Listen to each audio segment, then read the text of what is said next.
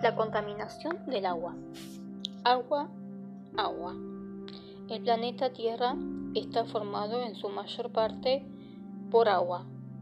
Los océanos cubren parte de su extensión y además hay lagos, ríos, arroyos y hasta agua subterránea. Toda la vida que hay sobre la Tierra, desde el insecto más pequeñito a la ballena más inmensa, depende del agua es valiosísimo, pero no estamos cumpliendo muy bien la tarea de mantener limpia el agua. En muchos lugares está contaminada. Ríos y lagos. Los ríos y lagos están contaminados por la basura o por productos químicos venenosos que se arrojan en ellos. Agua subterránea.